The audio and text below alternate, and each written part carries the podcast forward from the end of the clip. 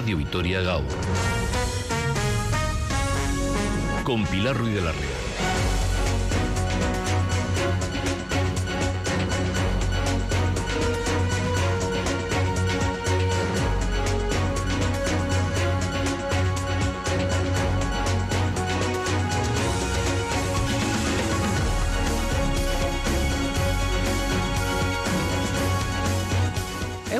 Según Araba comienza Radio Vitoria Gaur, comienza el magazine cuando pasan cinco minutos de las 10 de la mañana.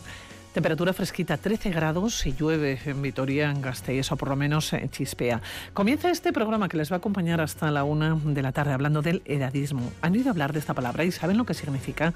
Nos referimos a una forma de discriminación por razones de edad.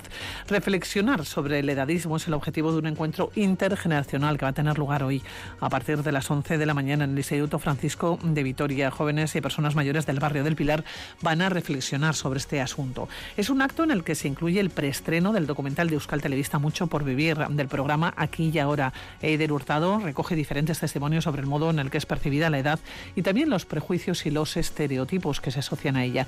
Nos vamos a ir hasta el barrio del Pilar y vamos a charlar sobre este tema. ¿Se sienten discriminados por la edad? Radio Vitoria Gaur. Comienza el magazine.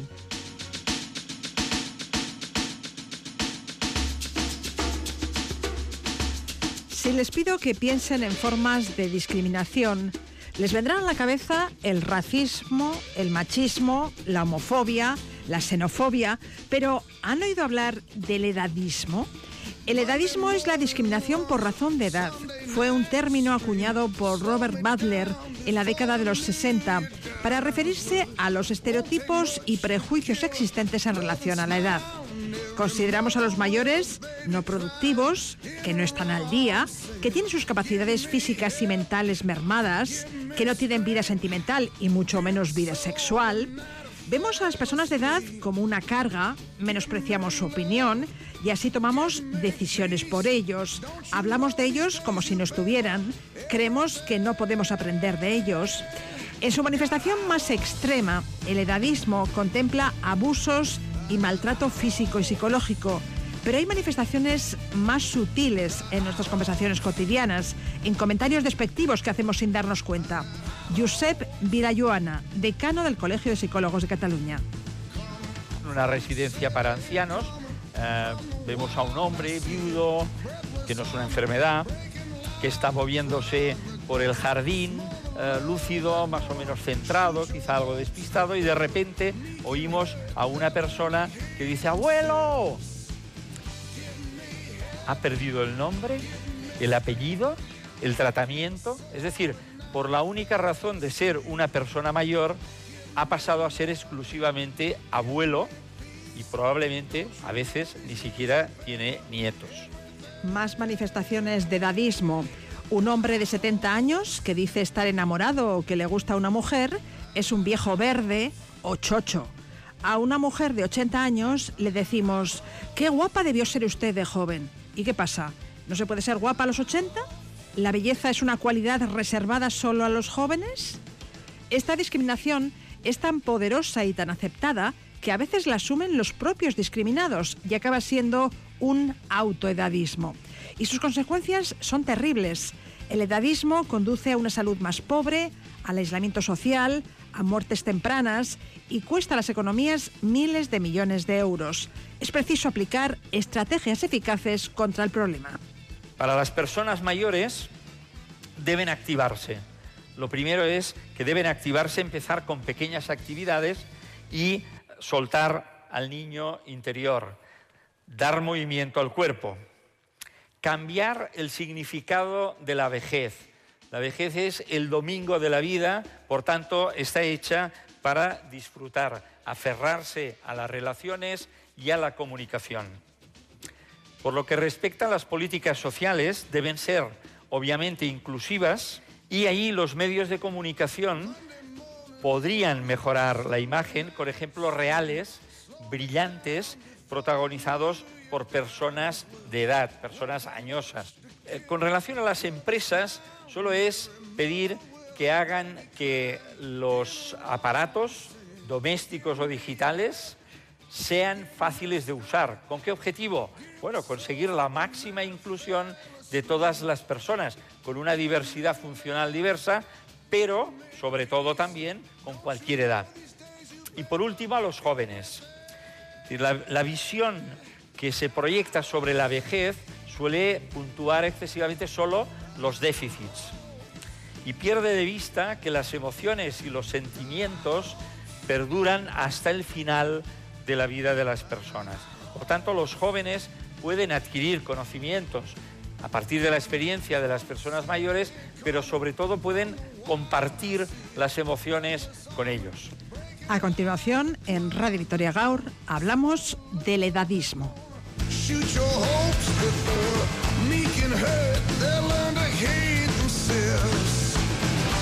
El 66% de la población mayor de 55 años eh, de Euskadi está preocupada por su vejez. Un tercio lo está bastante o mucho. Y por cierto, las mujeres están más preocupadas eh, que los hombres. Estos datos eh, forman parte de un estudio que la consejera Beatriz Artolazabal presentaba hace seis meses. Un informe sobre edadismo, percepciones sobre el envejecimiento y la población. Mariano Lavarrieta, directora de Servicios Sociales del Gobierno Vasco, un 66% es una cifra muy elevada. Mariana, bueno, buenos días buenos días. Pues sí, efectivamente es una cifra elevada y sobre todo teniendo en cuenta que vivimos en una, en una sociedad eh, vasca, es una sociedad con una esperanza de vida muy grande, con lo cual eh, eso nos beneficia, pero también el hecho de, tener ese sentimiento, pues no, tenemos que, tenemos que luchar contra él. Eh, María, ¿por qué llevaron a cabo este estudio? ¿Dónde se enmarca? Y no sé si esperaban estos resultados. Bueno, este estudio se enmarca dentro de un estudio que tenemos mucho más global sobre condiciones de vida de las personas de 55 y más años en Euskadi. Eh, tenemos una serie de programas relacionados eh, con las personas mayores, que es una parte importante del Departamento de Igualdad, Justicia y Políticas Sociales. Y bueno, pues tenemos que conocer la realidad de las personas mayores en este sentido, en el sentido de la vivienda, en el sentido de la salud. Entonces, este es uno de los, de los informes que, que nos han hecho a través de una, de una secretaría técnica que, que tenemos. Y esto nos sirve además para poner en marcha proyectos participativos relacionados con temas que surgen de, de, ese, de ese informe.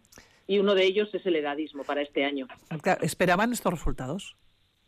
Mm, la verdad es que no esperábamos estos resultados, sobre todo eh, esa, esa sensación que tienen las personas mayores de 55 años ya de, de, bueno de empezar a sentirse discriminadas por por la edad, que eso es lo que significa edadismo. Eh, 55 años en una sociedad como la nuestra eh, es una edad todavía muy temprana como para tener ese sentimiento. Entonces eso es algo que nos preocupó. Este informe presentado en su momento hace seis meses, fue a finales del mes de diciembre, ¿no? Por Beatriz Artolazábal, por la consejera, concluía que existe un aumento notable en la percepción de que la sociedad trata mal a las personas mayores, ¿no? En comparación con los resultados, ¿no? De hace casi una década. Ella decía que en la actualidad tres de cada diez personas declaran que la sociedad trata mal a las personas mayores. Claro, ¿cómo cambiamos esta tendencia? Porque realmente es, eh, es muy fuerte, ¿no? El, tener esa percepción, ¿no? Si realmente la tenemos, igual es que esto está sucediendo, que hemos hecho mal, que estamos haciendo mal. En el, en el, momento en que las personas mayores propiamente lo sienten es porque verdaderamente estará sucediendo. Entonces, tenemos que, tenemos que, luchar contra ello y tenemos que crear programas y tenemos que tomar conciencia y hacer a la gente tomar conciencia de que no podemos discriminar a las personas por la edad y mucho menos desde una edad tan temprana, porque esto influye en su propio, en su propio proceso de envejecimiento. El hecho de, de que alguien, de tener la percepción de que te discriminan en algunos casos por tu edad, hace que esa evolución en la edad no sea lo, sana que debería de ser y eso perjudica a su propio proceso de envejecimiento. Yo creo que a nivel eh, de educación, a nivel de los jóvenes, eh, los medios de comunicación creo que también podéis hacer una labor muy importante y que el mensaje sea este, que la discriminación no debe de existir de ninguna manera y menos por la edad. De todos los datos eh, que recogieron, ¿cuál fue el que más le llamó la atención? Eh, la edad tan temprana a, las que, a, la, que las personas mayores empiezan a sentirse discriminadas. Insisto, 55, 56 años, yo creo que todavía estamos en una, en una etapa activa de nuestra vida laboral y empezar a tener ese sentimiento eh, es preocupante. Bueno, sí que es cierto que durante muchos años, y le voy a poner ahora mismo un ejemplo, ¿no? En las ofertas de trabajo nos hemos encontrado, ¿no? En ocasiones eh, con esos anuncios en los que decían abstenerse a partir de 40, ¿no? A partir de 45. Quiero decir que eso ya va marcando un poquito hacia dónde camina esta sociedad. Efectivamente, eso es el edadismo que me, parece, me parece tremendo, ¿no? El edadismo laboral. Es tremendo. Sí. sí, porque luego no se tiene en cuenta eh, que tenemos unas personas mayores eh, las más preparadas de toda la historia de, de, Euskadi. Tenemos unas personas mayores que, han, que tienen un bagaje eh, profesional y un bagaje de formación y un bagaje personal que porque sean mayores no podemos dejar de utilizarlo y tenemos ahí un tesoro que tenemos que, que, tenemos que aprovecharlo. Seguiremos hablando porque entiendo que hay que combatir el edadismo que desde su departamento, ¿no? Eh, pues tienen que estar trabajando, están trabajando, ¿no? Al respecto. Sí, Sí, eh, tenemos, un, eh, como le decía, un proceso participativo que se llama Agenda Nagusi, que es un, es un proceso eh, que trata siempre temas relacionados con las personas mayores. Cada año se trata de un tema y se intentan sacar unas conclusiones y unas acciones para llevar, para, para intentar mejorar ese tema. Por ejemplo, hace dos años hablamos de, del apoyo a las personas cuidadoras, a las personas familiares cuidadoras, de personas dependientes eh, durante un año se hizo ese proceso participativo y a raíz de él surgió una estrategia que tenemos aprobada, que es la estrategia sociosanitaria de apoyo a familias cuidadoras. En el año de la pandemia, en el 2020, estuvimos trabajando sobre la soledad no deseada, que encima se vio muy incrementada por la situación de pandemia, y el año pasado estuvimos eh, tratando el, tema de cómo queremos que sea nuestro modelo residencial. Eh, salieron una serie de conclusiones y una serie de ideas que ahora mismo estamos trabajando para eh, intentar aplicarlas a nuestro decreto de residencias. El objetivo es em, eh, hacer un proceso participativo y a raíz de ahí aceptar unas conclusiones y unas acciones. Y este año Agenda Nagusi precisamente está, está centrado en el edadismo. De momento hoy, a las 11 de la mañana, un encuentro intergeneracional eh, que va a tener lugar en el Instituto Francisco de Vitoria. Efectivamente. una parte importante de esa discriminación hacia las personas por la edad son eh, los jóvenes eh, y, los mayores. Los jóvenes también sufren, han sufrido edadismo. En la pandemia les teníamos marcados como que eran los que, bueno, pues los que podían provocar los, los, los mayores contagios o eh, pues una cosa tan sencilla como cuando vas al médico y quien te atiende es una persona joven recién salida de la carrera, pues este ya sabrá, ya me podrá tratar bien. Quiere decir que el edadismo se puede dar en todas las líneas. Mucho más fuerte y mucho más intenso es, en las, es con las personas mayores. Entonces, tenemos que relacionarles a ellos para que esa, esa, toma de, esa toma de contacto y ese compartir ideas favorezca el evitar el edadismo de la mejor manera posible. Bueno, pues seguiremos hablando de este tema porque es muy, pero que muy interesante, además que tiene muchas facetas, ¿no?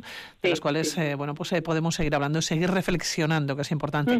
Mariano Lavarrieta, directora de Servicios Sociales del Gobierno Vasco, Millasker. Es que ricasco, Suri. Agur. Mucho por vivir es el título del documental de TV que se preestrena esta misma mañana de la mano de Eider Hurtado. Eider, ¿qué nos vamos a encontrar en él? ¿Cómo estás, según buenos días? Uno, pues eh, nos vamos a encontrar historias que seguramente a muchos eh, y muchas oyentes les serán familiares porque serán la historia de su vida. en Mucho por Vivir contamos qué ocurre a partir de em, ese momento de la vida que suele ser la jubilación, bueno, pues esa edad aproximada en torno a los 65 años y qué ocurre en adelante, cómo es esa etapa que hasta ahora pues eh, se llamaba tercera edad, incluso se habla de cuarta edad. Nosotros no hemos querido hablar eh, en absoluto de, estos términos porque están bastante desfasados, pero eh, porque es una etapa pues, de unos 30 años ya con el alargamiento de la esperanza de, vida en la que todavía pasan muchísimas cosas y que además, bueno, pues es muy heterogénea, muy diversa y con muchas posibilidades. Es lo que vamos a ver esta noche. Eider, ¿por qué os planteasteis este tema en aquí y ahora? Pues porque pensamos que se habla muy poco de, ese momento de la vida que, a, ver, a mí no me ha tocado por, por edad, pero lo veo, no sé, en, en, mi ama, en, bueno, en referentes eh, cercanos, en los que, pues hay eh, muchísimos eh, temores, pero también muchas ilusiones, se dan, bueno, pues momentos muy, muy bonitos que y complicados también, pues que queríamos reflejar porque ya digo que todos si tenemos suerte, vamos a pasar por ahí. Y después nos dimos cuenta, cuando planteamos el tema, de que em, es también una etapa de alguna forma estigmatizada. Porque eh, todos queremos de alguna forma llegar a viejos, a viejas. Pero cuando eh, llegas, sí.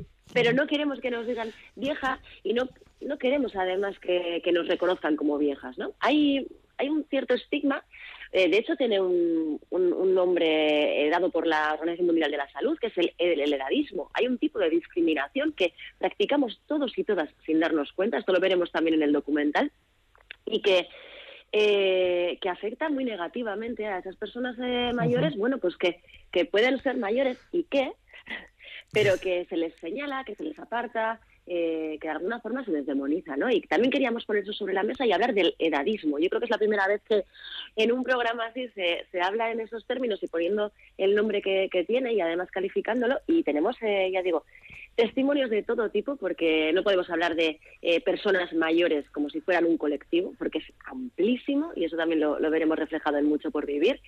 Eh, pero que, que, tienen las cosas muy claras y que lo dicen muy bien. Y yo creo que, y además, este eh, documental yo creo que nos va a sacar una sonrisa más de una vez, porque eh, hay historias buenísimas. Oye, en estos testimonios que habéis ido recogiendo con estas entrevistas, ¿cuáles eran las preguntas, las inquietudes, también esas respuestas? Y por cierto, ¿os habéis sorprendido con ellas? Pues una de las preguntas que les hice prácticamente a todos y a todas es eh, llegar a un punto ¿no? de la conversación. Eh, ¿A ti te gusta que te digan vieja? ¿O te gusta que te digan.? Y todos, no, te mato, no sé qué, ¿no? Salvo eh, Ana Freisas, que es una mujer, no sé si los oyentes la, conocerán. Es, bueno, es, ella es psicóloga, es escritora, es, bueno, es una mujer a la que hay que escuchar sí o sí. tiene unas reflexiones impresionantes en torno a la, a la vejez. Ella es autora de Soy vieja, su último libro. Y, ella dice, pues eso, ¿no? Soy vieja. ¿Y, y, qué? ¿Y qué? Vamos a decirlo con todas las, las, letras y no pasa nada. Y reivindica pues una vejez eh, normalizada, sin estigmas, sin connotaciones negativas, eh, poniendo en valor, bueno, pues eh, que al final es otra etapa de la vida en la que, y eso es muy importante también, seguimos siendo las mismas personas. las personas se hacen mayores, pero siguen siendo las mismas personas. Parece que cuando una persona se jubila, pierde de alguna forma la identidad vinculada a la profesión, ¿no? Claro, pero vivimos, vivimos una sociedad, eh, en la que se enaltece de alguna manera la juventud y se deja a un lado, ¿no? Eh, la vejez. Total y absolutamente. Y los cánones de, de, la vejez, ¿cómo son? No existen. No hay eh, referentes eh, eh, de, bueno, de personas mayores, digamos, para que se puedan sentir también cómodas esas personas en, bueno, eh, tengo arrugas, pero ¿por qué me las tengo que, que planchar, no? Como dice Annelisa Sola, la actriz en, en, este documental, dice, yo no quiero que me planchen como una croqueta. Bueno, pues eh, también se reivindica la arruga, ¿no? De, alguna manera y a mí me parece muy bonito. Oye, después de haber hecho este, este reportaje, este programa ¿eh? que vamos a poder ver hoy a las diez y media de la noche en ETV2, eh, pero se preestrena esta misma mañana, o sea, si yo te preguntara cómo se percibe la edad, ¿qué me contestarías? Pues, eh, yo creo que tenemos un problema con el tema de la edad. Eh, sí es cierto que ya hemos eh, superado aquello de, no decirla. Bueno, hay gente que todavía no quiere decirla, ¿no? No sé si, si es esa malentendida coquetería. Yo creo que hay ahí, de alguna forma, bueno, una frustración con el hecho de, de reconocernos con la edad que, que tenemos, ¿no? O sea, la medida en la que avanzamos. Eh, pero yo creo que sí, que tenemos un problema que tenemos que, reflexionarlo con, la edad, porque es absurdo. O sea, eh, sumar años es lo mejor que nos puede pasar. O sea, lo contrario es terrible. Evidentemente. Eh, vamos a, asumirlo, a aceptarlo y a, vivir bien con ello, ¿no? Bueno, pues Eider Hurtado, a las diez y media tenemos una cita con mucho por vivir en aquí y ahora que todo salga bien, seguramente que vamos a disfrutar muchísimo eh, con este programa. Que te vaya muy bien, Eider. Hasta la siguiente, hasta la próxima. Cuídate. Es que ricasco, un abrazo. Agur. Y Maribel Prieto, vecina del barrio del Pilar, eh, una mujer, nos dicen que muy luchadora, de empuje, muy implicada en la vida comunitaria del barrio. Maribel, ¿cómo estás? Según buenos días. Buenos días, estoy bien, sí, buenos días. Maribel. Pues yo al contrario de mi compañera que la, la trataba, que la acabo de escuchar. Aider, sí. Que la arruga, que la arruga es como muy bella y hay que lucirla. Sí que hay que lucirla, es verdad, no es para avergonzarse, ni mucho menos, porque es que cumplimos años pero a mí sinceramente la arruga no me parece nada bella. De hecho, me da mucho miedo la, dependencia y la... O sea, eso de mm, la edad sí, envejecer está muy bien y somos útiles, porque somos útiles, no somos un, un sector que no trabaje, ¿eh? O sea, somos un sector que se, no producimos, no pertenecemos a ese grupo de personas que, bueno, que son, son activas. Dicen, población activa, pero nosotros también somos activos, somos muy activos, que criamos los nietos, y criamos los nietos, les estamos ayudando a los hijos todavía. Eh, Maribel, ¿qué años tienes?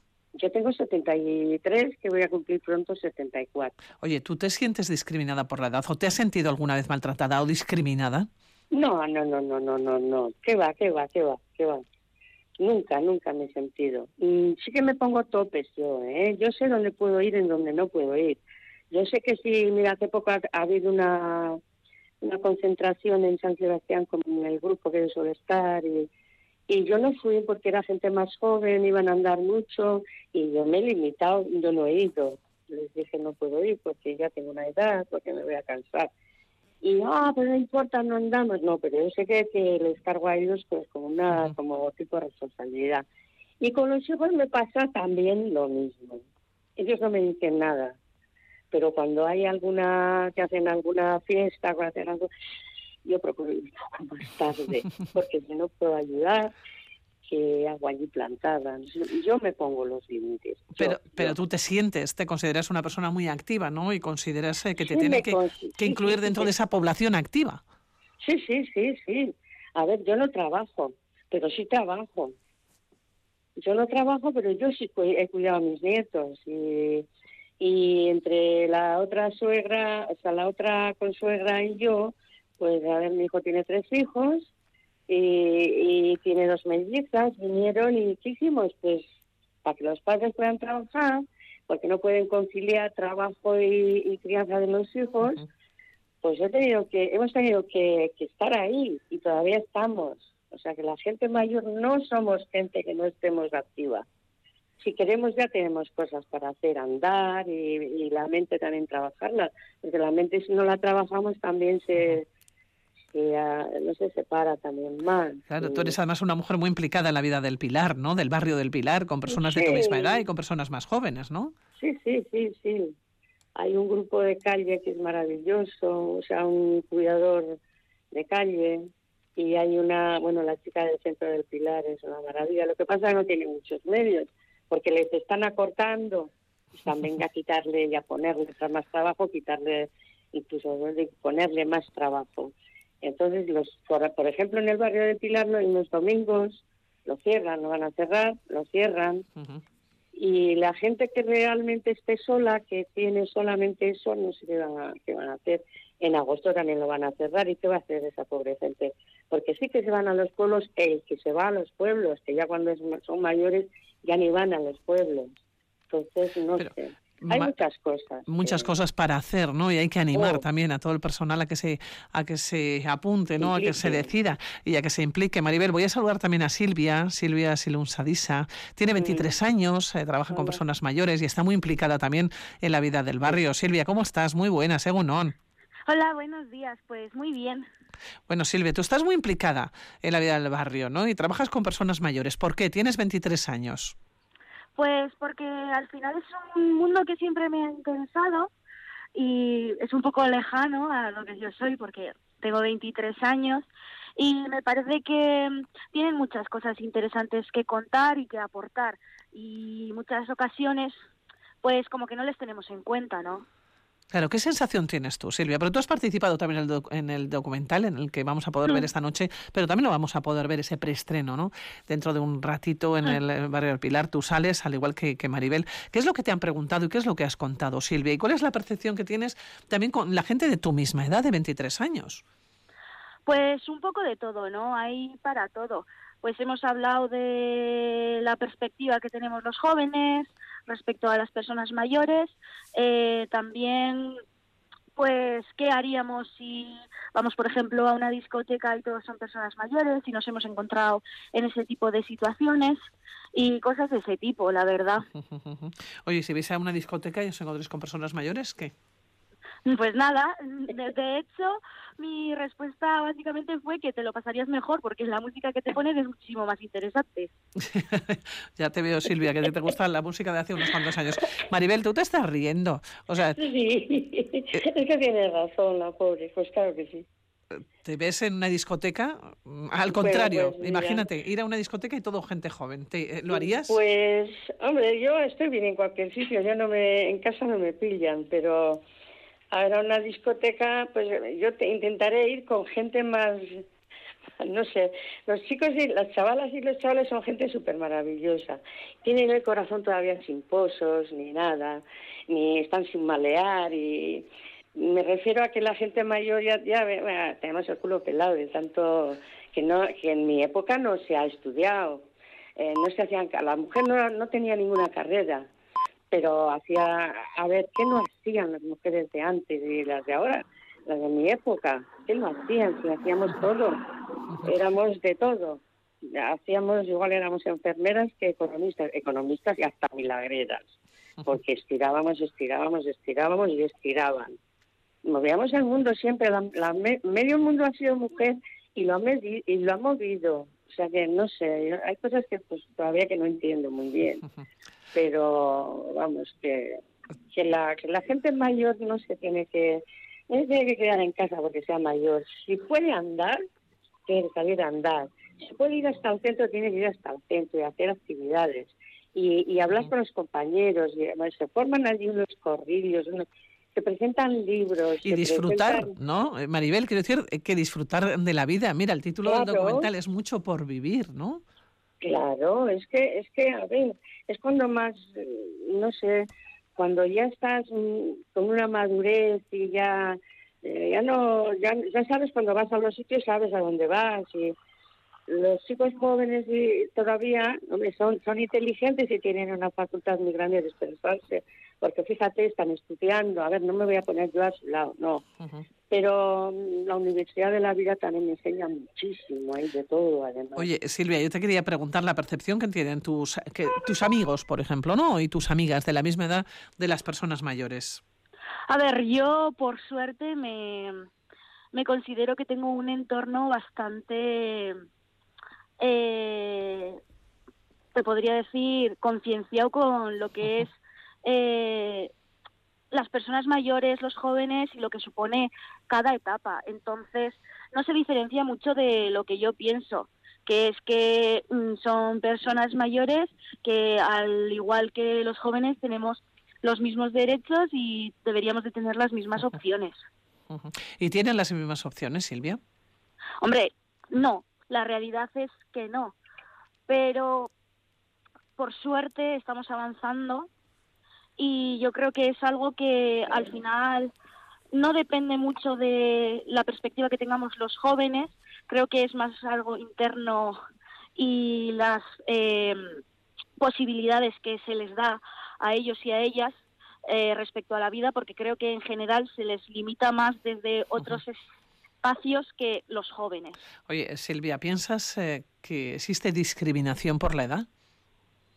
Sí, sí, pero creo que es un poco el problema que tenemos como sociedad, Sí. que pensamos también que por el hecho de ser personas mayores, eh, pues pueden optar a menos cosas o son menos hábiles físicamente y demás. Y creo que también hay personas para todo tipo. Aunque seas mayor, puedes eh, ir a un gimnasio porque tus eh, capacidades físicas eh, te lo permiten y hay personas mayores. Y que nadie, y no que nadie te haga de menos. Claro. Efectivamente.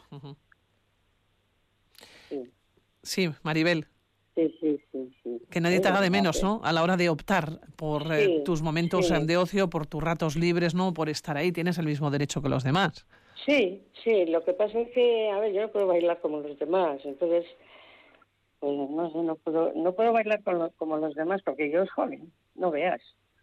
Pero es que puedo hacer otras cosas, aunque no sean una discoteca. Hay, hay muchos sitios donde la gente mayor puede ir. La gente mayor si quiere, si se deja poltronar en casa ahí en el sofá, ahí se quedan y luego no se pueden ni levantar. y si se dejan, dejan de leer, dejan de escribir y dejan eso también. Mm, No sé, hay oportunidades para los jóvenes, pero también para los mayores. Y si no te las ponen, tú te las buscas un poco también. Hay que, hay que buscarlas sin lugar a ninguna Claro, duda, ¿no? Hay que participar en ellas y no dejarse tampoco, ¿no? Claro, Eh, es que, sí, es arrinconar. que, es Ujú. que si dejas de pues, leer, antes de, no sé, leer, leer es muy bueno. Has Incluso, dicho una cosa, Maribel, has dicho que tú te pones topes, ¿no? Eso me ha llamado la atención. A veces Sí, yo me el- pongo tope. sí. Sí. sí, sí, sí, Yo a veces, ya te, ya, hombre, que sí, pues viajar, pues antes eh, yo iba a Madrid cada dos por tres, que tengo ahí un hijo con dos críos y iba, pero ahora ya, pues no sé, eh, tengo enfermedades que me, que me paran bastante esas cosas, pero no veas, yo no, yo si se cae la casa, en, ya esto lo he dicho alguna vez, si se cae la casa a Maribel no la pillan en casa, no sé cuándo se muere, Bueno, yo no paro. Eh, pasan ya 35 minutos de las 10 de la mañana. Voy a despedir y os voy a dejar porque tenéis un- el encuentro no intergeneracional a Sí. partir de las 11 de la mañana en el Pilar. Os voy a dejar que vayáis. Maribel Vale. Prieto, Silvia Silun Sarisa. Estaremos muy pendientes de ese Vale. documental. Vais a salir vosotras dos. Va a salir también más personal a partir de las 10 y media de la noche en ETV2. eh, mucho por vivir. Maribel, Silvia, que muchísimas gracias. Que os vaya muy bien, que nos vaya muy bien. A vosotros. A ti, muchas gracias. Gracias, un Sí, abrazo, muchas ¿eh? Gracias. Adiós. Agur, abrazo. agur. agur.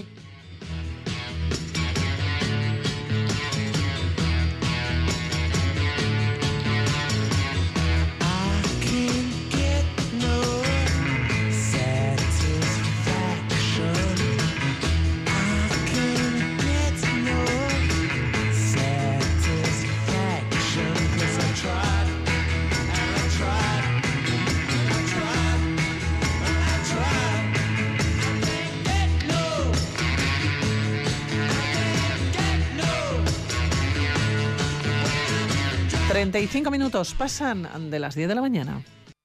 Y esta mañana se inaugura un nuevo mural eh, colaborativo. Va a ser en las calles de Zaramaga y hasta allá nos eh, vamos. Eh, Nerea García, ¿cómo estás? Uno, buenos días.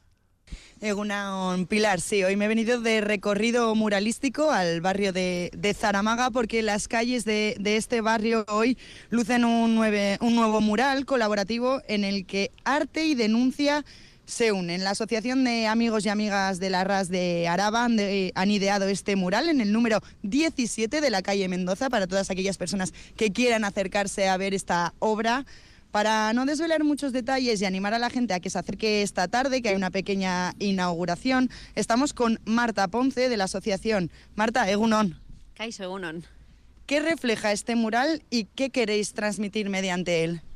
Bueno, pues lo que hemos querido reflejar ha sido el expolio de recursos naturales que sufre el pueblo saharaui, porque detrás de este conflicto, como de otros muchos, lo que existe es realmente lo que se quiere es un, un beneficio económico, ¿no? Y eso es lo que consigue Marruecos con la venta de los recursos que son propios del pueblo saharaui. ¿Cuál es el objetivo de este mural? El haber ideado y, bueno, dibujado este, este mural en este edificio de- del barrio de Zaramaga. Pues eh, lo que queríamos es eh, sensibilizar y a la vez visibilizar también lo que es el conflicto y sensibilizar a la ciudadanía que se ha involucrado y ha sido muy parte de este proyecto eh, y que conocieran bien cuál es la realidad que está sufriendo el pueblo saharaui. Eh, más sobre el expolio, ¿no? porque quizás sea una parte que no es tan conocida, y bueno, que se impliquen y sean parte también para otro tipo de acciones. ¿no? ¿Por qué Zaramaga? Porque este barrio que ya cuenta, como sabrán nuestros oyentes y nuestras oyentes, con bastantes murales, son característicos. ¿Por qué habéis decidido incluirlo también a este catálogo? Pues eh, en parte ha sido por eso, ¿no? Porque ya existen muchos otros murales, entonces eh, es un barrio como acogedor de, este arte, este arte urbano, y también porque hemos contado con la colaboración del equipo de educación de calle de, Zaramaga, que se ha involucrado mucho en el proyecto, y eso también te facilita el acercamiento a la gente del barrio y a los colectivos de este barrio.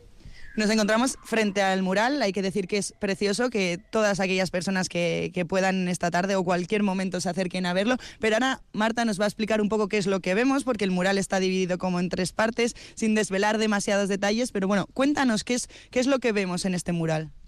Bueno, pues principalmente eh, una mujer saharaui con una melfa, que al final es como símbolo de la resistencia del pueblo saharaui, es eh, lo que se convierte en lo que es en el mapa del Sáhara Occidental. En medio vemos una franja en rojo, que es el muro, que ese es un muro real que existe, un muro de más de 2.000 kilómetros que divide el territorio. Y en la parte norte está eh, lo que son las zonas ocupadas y en la parte sur las zonas, los territorios liberados. Encima de todo esto vemos los recursos que son explotados de ese territorio, que podemos ver ahí los tomates, eh, el tema de la pesca con las sardinas y el pulpo, y también se puede ver lo que es eh, la extracción de los fosfatos, ¿no? En la parte de arriba. Y luego lo que es en la parte de abajo eh, se ve bueno, el pulpo se va deshaciendo, se convierte en arena y hay una mano eh, donde va cayendo esa arena y va desapareciendo, ¿no? Que, que, lo que se quiere reflejar es eso, que al final todos estos recursos son de los saharauis, pero se escapan de ellos, ¿no?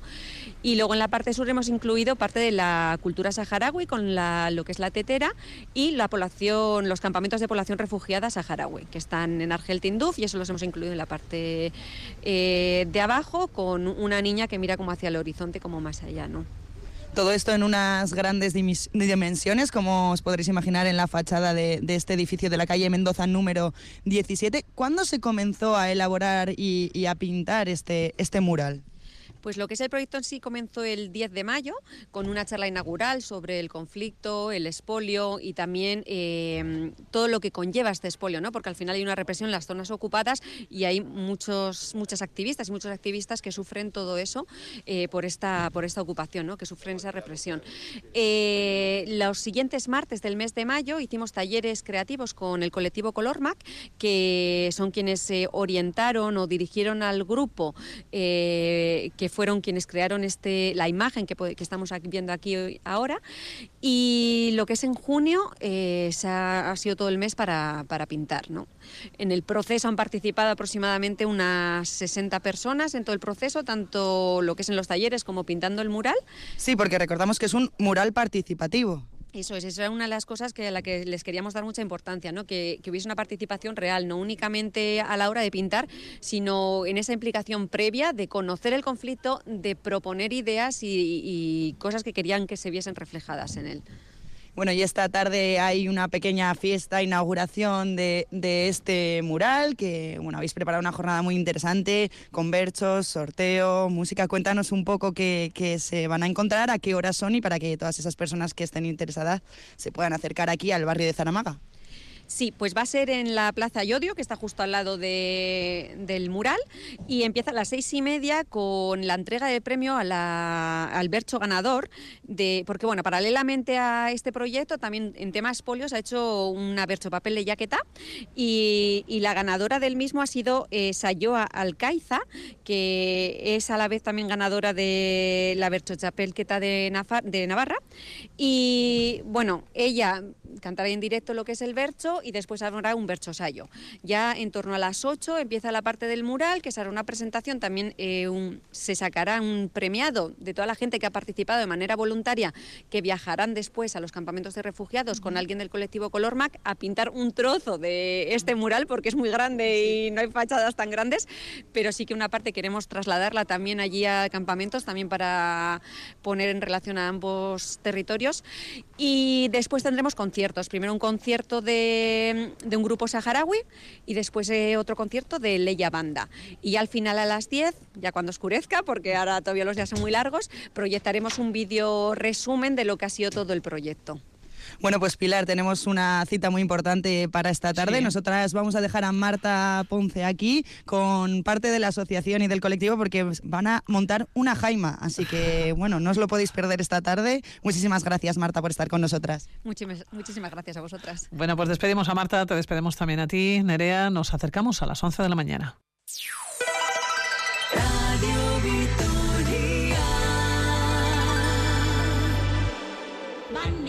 The world go around, the world go around, the world go around. Money makes the world go around, it makes the world go round.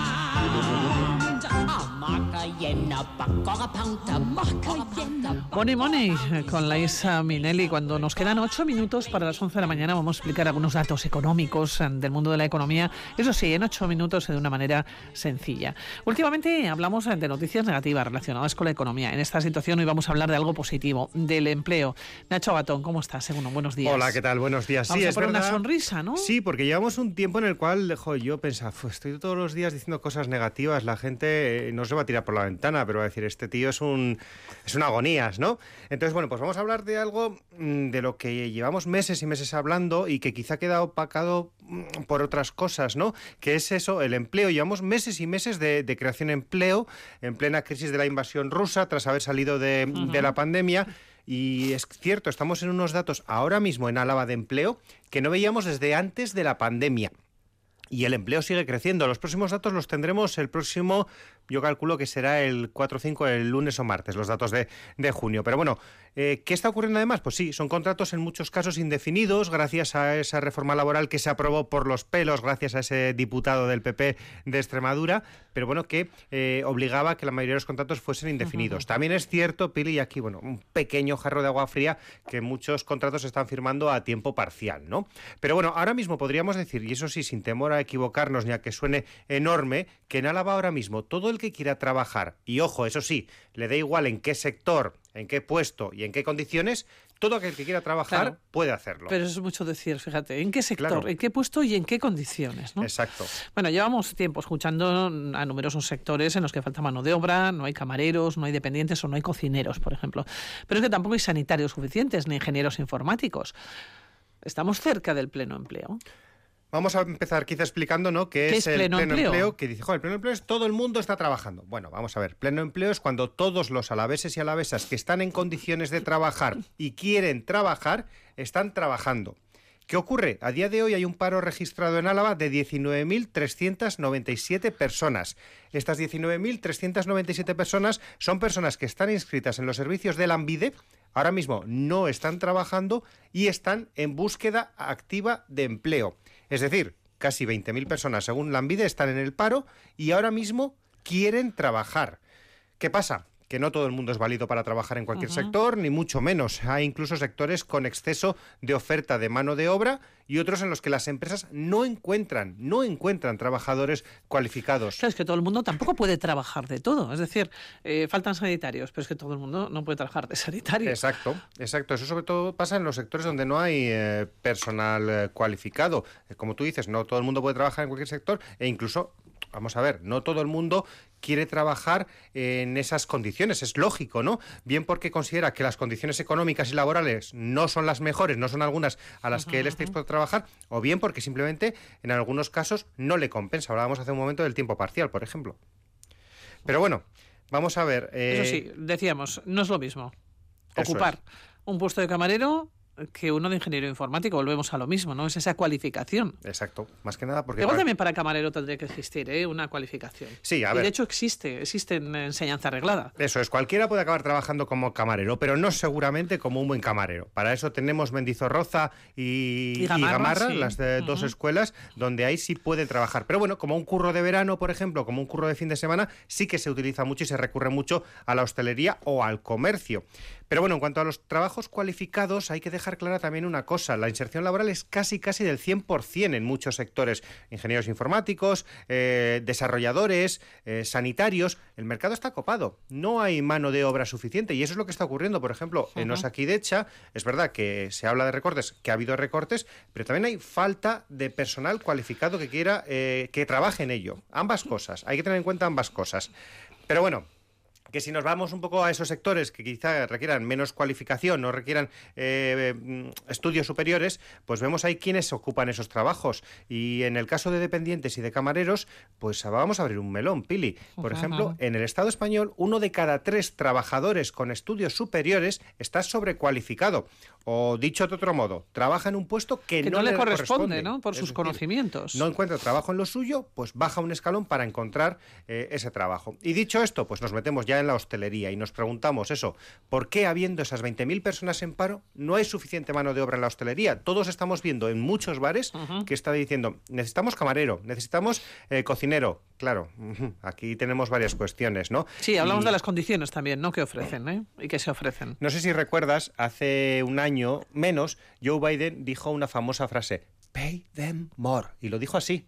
Hablando a los eh, empresarios, pay them more es páguenle más. Cuando los empresarios se quejaban de que no había mano de obra. Y sí, lógicamente, es una explicación. Si a ti te pagan más, seguramente estés más motivado por ir a dicho trabajo. Pero también hay que analizar otras cuestiones. Por ejemplo, la sociedad ha cambiado mucho, Pili. Antes los jóvenes buscaban sacar un dinero los fines de semana en la hostelería.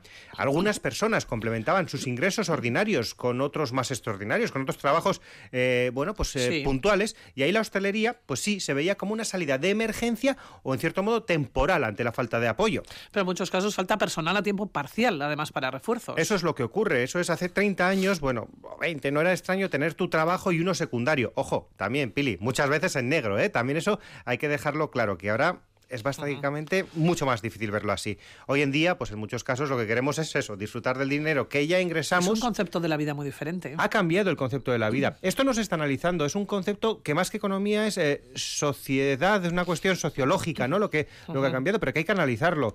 Eh, y por último, también hay que tener en cuenta que la hostelería ahora mismo tiene competencia para conseguir empleo, empleadores, empleados, perdón. La tuvo en la construcción, eh, donde hubo ya una fuerte competencia, la tiene en el sector público, personas que, bueno, prefieren una seguridad con el sector público, en la propia hostelería, que se quita entre sí a los camareros y a los cocineros. Claro, eh, porque los mejores irán allí donde tengan mejores condiciones. Igual también aquí, claro, tenemos que hablar de esas condiciones, insisto. Claro. ¿eh? Claro, y es que no nos engañemos, Pili. Vamos a ver, trabajar cuando todo el mundo está de fiesta, y esto lo hemos vivido tú y yo, por ejemplo, pues Sí. no es lo más agradable trabajar cuando todo el mundo está de fiesta. Exige una remuneración y unas condiciones acordes al esfuerzo, ¿no? Las condiciones básicas sí, las recoge el convenio de hostelería, que también es verdad que hay gente, hay varios sindicatos que insisten en que no se cumple. Pero vamos a ver, si tú pagas y tratas bien a los empleados, seguramente acabes encontrando trabajadores que estén en el paro o, como hemos dicho antes, que se los quites al del bar más cercano también. Para terminar, ¿cuántas personas hay en paro en Álava por sectores? Vamos a. Hemos dicho antes que había casi die- eh, 20.000 en total, pues ahora mismo tenemos 13.000 parados en el sector servicios, un sector que hay que reconocer que es muy, muy amplio. Luego tenemos 2.479 parados en la industria, recordemos la fuerza que tiene la industria en Álava, 685 parados en la agricultura, suelen ser estos parados más estacionales, ¿eh? eso es verdad. 1.047 en la construcción, pese a todas las grúas que estamos viendo últimamente, tenemos casi 1.000 parados en la construcción en Álava. Y esto es para mí más preocupante, 2.887 personas que no han trabajado nunca y están en el paro. Con estos datos nos vamos, trabajar. nos vamos a despedir porque llegan las noticias aquí a la sintonía de Radio Victoria. Nacho, cuídate mucho. Muchas gracias. Agur.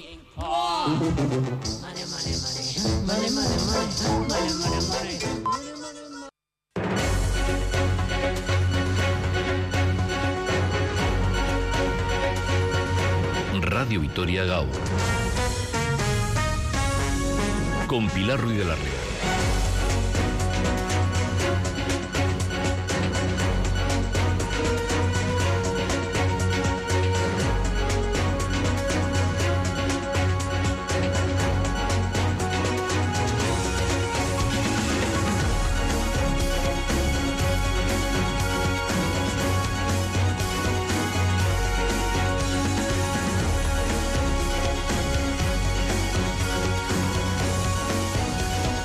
Y nos acercamos eh, con la gastronomía de la Escuela de Hostelería de Mendizorroza. Les eh, voy a recordar que tenemos un estupendo premio, un lote de productos de Victofer, productos de primera calidad.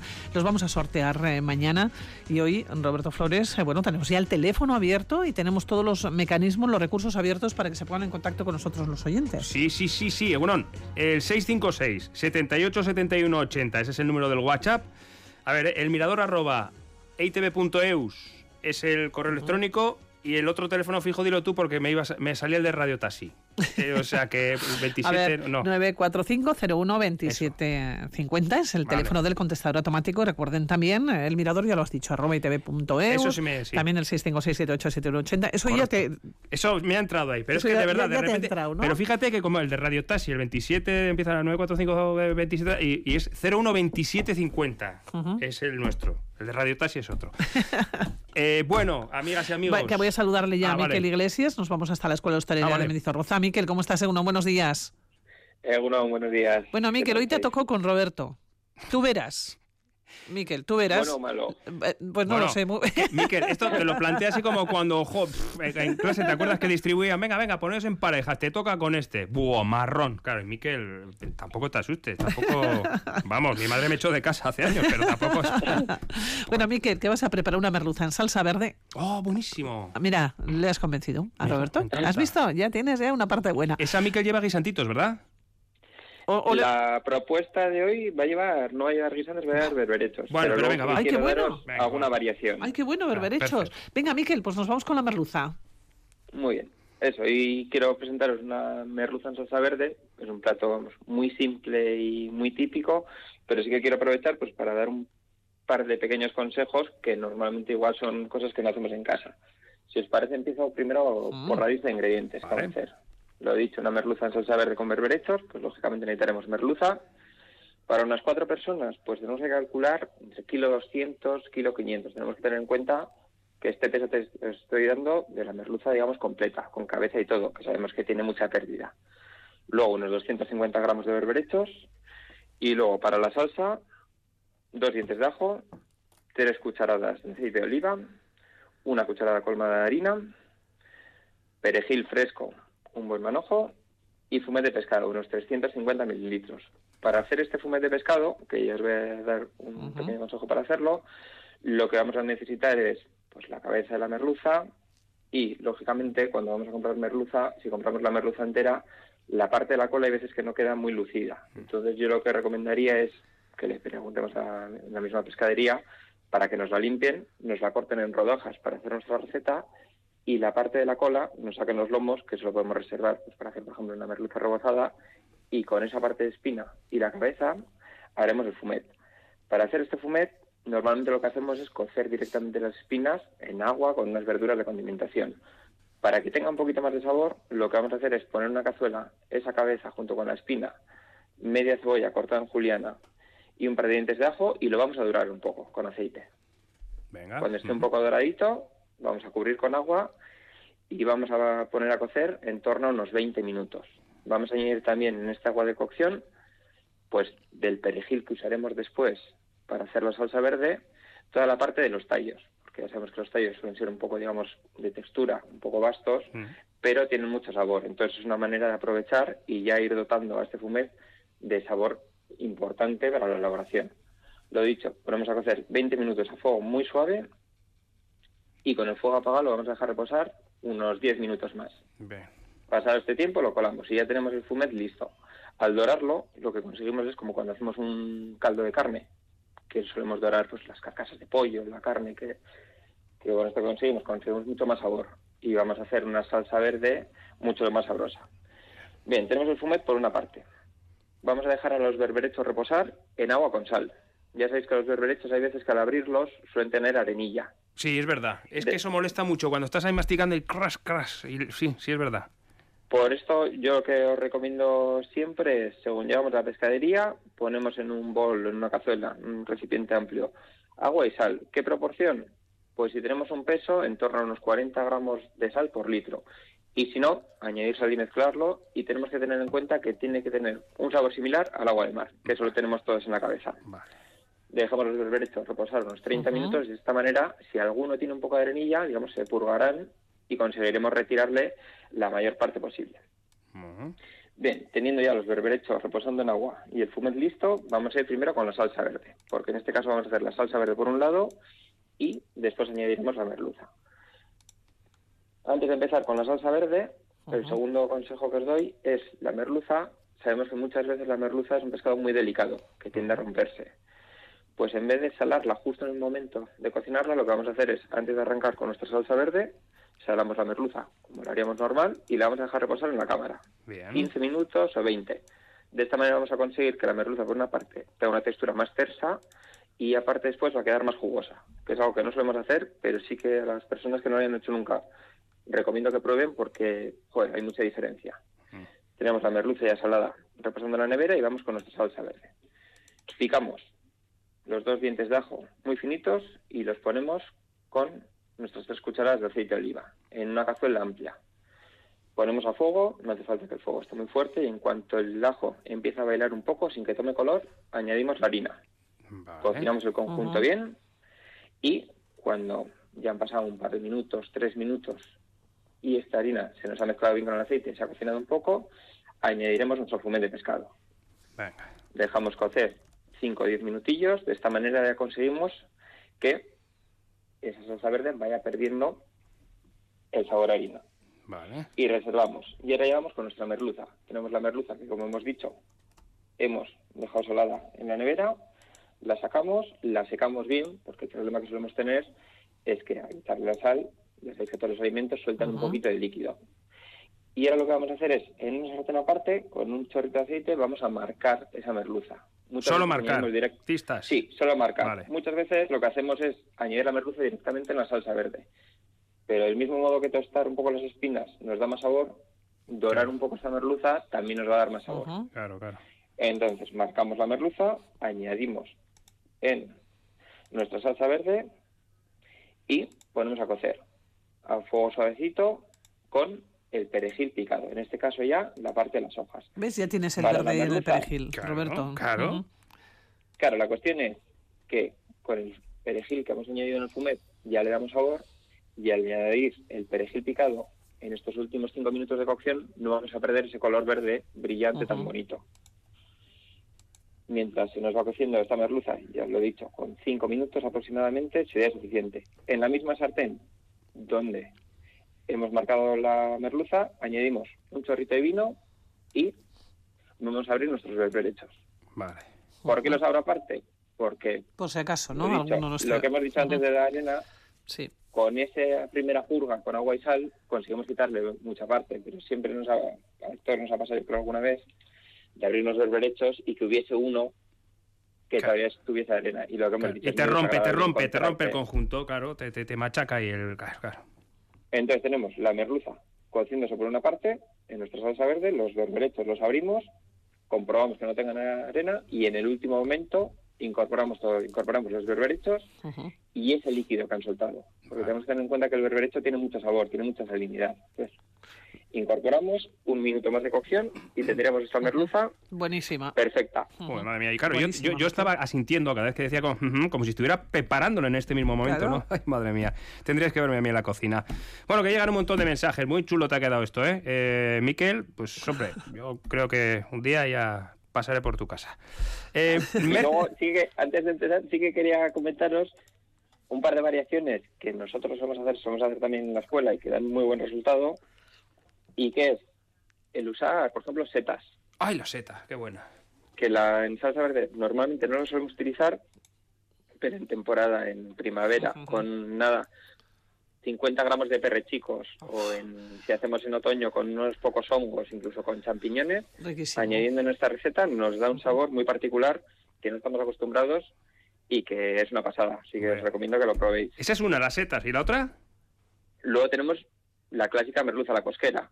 ¿A la? Es merluza- cosquera? A No la sé. cosquera. No, desconozco totalmente eso. ¿Qué es eso? Seguramente la desconozcas, pero también la hayas Ha comido, sí, sí, claro que ha comido. Porque es una merluza en salsa verde típica que solemos utilizar también espárragos, Y huevo duro, ¿no? almejas, huevo duro y en muchas ocasiones guisantes. Ahí está. Que es una salsa verde guarnecida, digamos. Ahí me, has, ahí me has cazado. Ahí me has cazado porque, claro, los guisantes. Es que lo- la salsa, o sea, la merluza en salsa verde yo siempre lo ligo a, a los guisantes. Pero fíjate, todo- con esta variedad que nos, No, nos has dado. Esparraguito. Espárrago y luego la, la variante de las rico. Todo lo que nos ha dicho. Mira, y hablando de espárragos, Miquel, el 656 78 71 80, Merche nos manda una fotografía de yemas de espárrago con jamón, vinagreta de pimiento, chalota y aceitunas. ¡Qué bien os lo montáis! ¡Pájaros! Eh, Aurora nos dice por aquí, quiero que digáis qué tipo de patatas vienen bien al marmitaco. La última vez eran, eran más duras. Bueno, Aurora, le te saldrían duras ahí, ¿no? ¿Qué, qué, qué tipo de patatas le va bien al marmitaco? Miquel, ¿qué le echarías tú?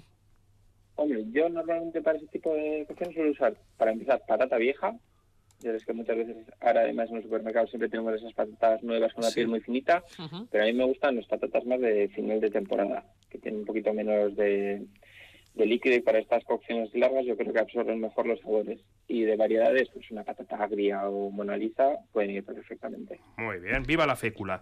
Tenemos por aquí también eh, un mensaje de Marian, que nos da, uy, me gusta la idea del toque de los berberechos y ya con unas gambitas o langostinos rematamos. Eso por añadir ahí alguna cosica. Eh, vamos a ver, ¿qué más tenemos por aquí?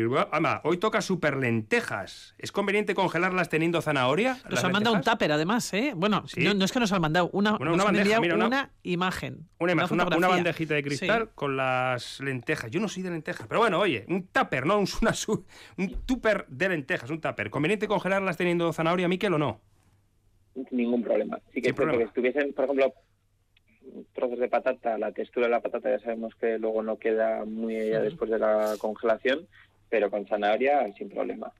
Qué rico. Vale, bueno, que se puede congelar entonces. Arancha nos ha mandado una imagen, uno nos envió una merluza en salsa verde con huevos calfado, que precisamente hice ayer para cenar. Ondo y San, Verdin. Eh, vamos a ver también por aquí. Claro, Nuria nos pide una receta. Yo no sé si tenemos tiempo para una receta ahora, pero bueno, eh, temporada, ahora que es temporada de bonito, dice... Eh, ¿Podría dar una receta que no sea la forma tradicional con tomate? Bonito con tomate. Que no sea la tradicional, de bonito con bueno, tomate. Igual al horno, Miquel, una hijada, por De- ejemplo, de bonito, que es tan rico. Hombre, la dejada de bonito es muy rica. Otra forma de hacerlo, pues podemos hacer como un marmitaco, todos conocemos con el pimiento choricero y demás, pero podemos alejarnos un poco del pimiento choricero y hacer, por ejemplo, unas patatas, un guiso de patatas con bonito y con unas hebras de azafrán. Bueno, Ah, muy rico, está bien. sí. Ana nos dice, ¿añadimos un chorrito de vino blanco o, o no a esta la receta? A la que has dado tú. En, es- en este caso, podríamos añadir el vino blanco a la elaboración del fumet o común. Para abrir esos berberechos vamos a añadir un chorrito de vino blanco, ahí ya tenemos ese sabor. Vino blanco, incluso una manzanilla nos podría dar muy buen resultado. Una manzanilla de las de vino. Sí. Vale, yo, porque a ver si toma y que tengo. La manzanilla de esto de, de atemperar el estómago, no, de asentar el estómago, no. Pues, igual inventamos algo, una, Oye, un oye, perfecto. Nunca se sabe. exactamente. Nunca se sabe. Bueno, Miquel, Miquel Joder, tenemos un montón de tenemos- mensajes, ¿eh? O sea, bueno. A ver, venga, vamos venga, con el Marijo, último. venga, Marijo. Egunon, una pregunta para Miquel. Miquel, ahí va. Voy a preparar una crema de calabaza. ¿Cómo la preparas tú? ¿Algunas sugerencias? Qué ricasco. Pues yo una crema de calabaza, como hemos dicho, para hacer un fumet de tostar las espinas y así, yo siempre recomiendo en estas cremas de verduras, hortalizas, el dorar las hortalizas previamente, porque conseguimos un sabor mucho más pronunciado y dorarlas, bien, cortar la calabaza bien pequeñita para que se dore más fácil y en una cazuela con un poquito de aceite, antes de añadir el líquido, dorarla bien y cuando ya está prácticamente dorada y cocinada, añadimos el líquido y cocinamos. Vamos a conseguir un sabor mucho más profundo. Vale, Bueno, bueno, es, que esta es sí, solamente de solo- una cosa y so- otra, ¿eh? venga, Es ya. el fumé, primero dorar y luego el agua. Gracias. Sí, normalmente solíamos hacer agua, espinas, verduras de condimentación y cocer. Pero en este caso, que lo que queremos es un sabor más pronunciado, primero doramos y después mojamos. Hala, pues ha entrado esta, pero aquí hay un montonazo de consultas, pues... Pues nada, Miquel, para otro día, Miquel Iglesias, eh, te dejamos en la Muy Escuela de. Hostelería de Mendizorroza, que es que ricasco, Miquel. Tampoco ha sido Sí. tan malo mi compañía, ¿no? digo yo, ¿no, Miquel? Tampoco Ah, está muy bien, te el invento, digo yo. Me había puesto lo peor, pero ha estado muy bien. Cuídate, Agur. Lo mismo, Agur. Round, round, get around, I get around, yeah, get around, round, round,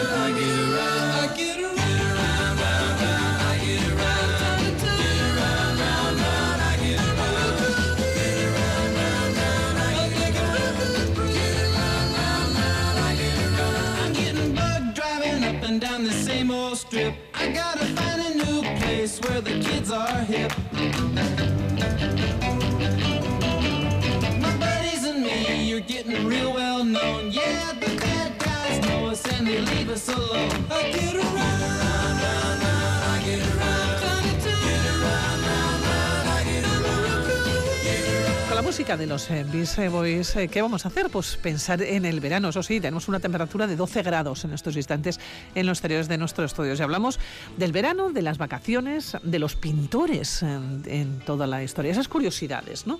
¿Cómo estás, Santiago Arcediano? Bueno, buenos días. Muy buenos días. Hace una semana hablábamos del solsticio de verano, hacía mejor tiempo que hoy, ¿eh? Hablamos del solsticio de verano y hoy vamos a seguir como ahondando, ¿no? En esta estación veraniega, eh, tratando un tema muy curioso, las vacaciones de los artistas. Por eso ha seleccionado esta canción de los chicos de la playa, de los Beach Boys. Eso, California eh, las olas, el surf, pues eso, los chicos de la playa, es su primer éxito del año 64, tres años de los Beach Boys se crearon en el año 61. Oye, leyendo otras cosas, me hace gracia. Bruce Springsteen, ya sabes, yo si puedo te hablo de Sí, Bruce a lo de. Bruce, sí. Sí, le encanta siempre, fíjate que es de la costa este, como sabemos, de New Jersey, Nueva York, pero le ha gustado siempre, normal, la cultura norteamericana, la costa oeste, los Beach Boys, por las armonías vocales y se sorprenderían los oyentes cuál es un grupo europeo que le ha gustado, yo pensaba que era una broma hace 30 años cuando leí cosas de más de Bruce, ABBA. ABBA le gustaba, el grupo sueco ABBA, las no armonías de las dos chicas también, ¿No? es, es- es curioso. Y por cierto, y otro grupo, Eurythmics. O sea, es eh, aparte luego de los Beatles, Elvis Presley y demás tal.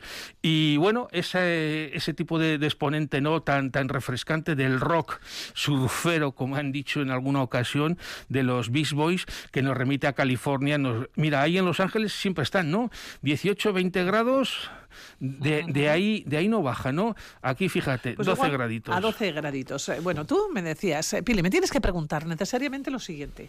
¿Qué tiene que ver, qué relación existe entre la película de 1953, Vacaciones en Roma? Es una película deliciosa, protagonizada por Audrey Hepburn y Gregory Peck, eh, con el pintor italiano Ignacio Díaz Olano. ¿Qué tiene que ver Audrey y Gregory con Ignacio Díaz Olano?